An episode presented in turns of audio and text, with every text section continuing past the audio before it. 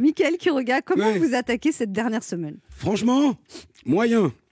Parce que bon, ça avait bien commencé hein, ce week-end, samedi, c'était le début du Tour de France. C'est même un Français, Julien Alaphilippe, qui avait gagné la première étape du Oui. Tour.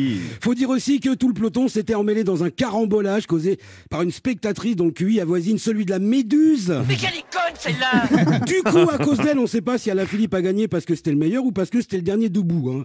Mais bon, une victoire euh, française, c'est toujours bon à prendre, surtout en ce moment. C'est pas comme si ça arrivait tous les jours. Et puis dimanche, patatras, les élections et à nouveau le choc. 66% d'abstention. Et puis ce chiffre aussi, 85% des 18-34 ne votent pas, ce qui laisse planer un péril jeune sur la démocratie. Il faut savoir que la démocratie, c'est comme le sexe ou les vélos d'appartement, ça embellit la vie, mais uniquement si on s'en sert.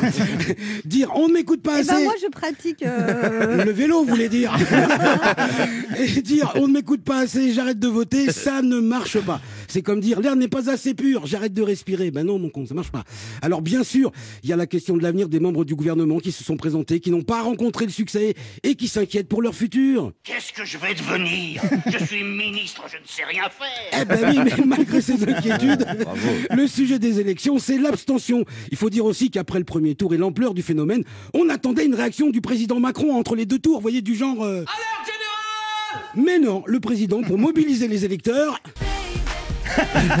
c'est vrai.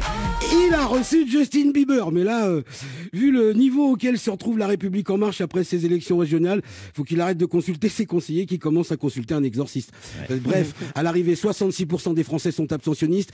Et ce qui est curieux, c'est qu'on a presque exactement le même pourcentage que la proportion des Français qui sont pour la reconnaissance du vote blanc.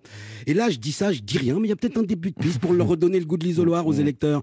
Sinon, sur le front de la pandémie, Anne, les soirées en test, euh, les soirées test en boîte de nuit, en conditions normales, sans masque, avec le bar ouvert, ont été annulées. Ouais. Faute de volontaires. Hein. Bon, faut dire qu'en un an et demi de pandémie, les jeunes ont trouvé d'autres moyens de s'amuser que les boîtes de nuit. Ils ont aussi compris que c'était moins cher de picoler sur une pelouse avec les potes qu'en boîte.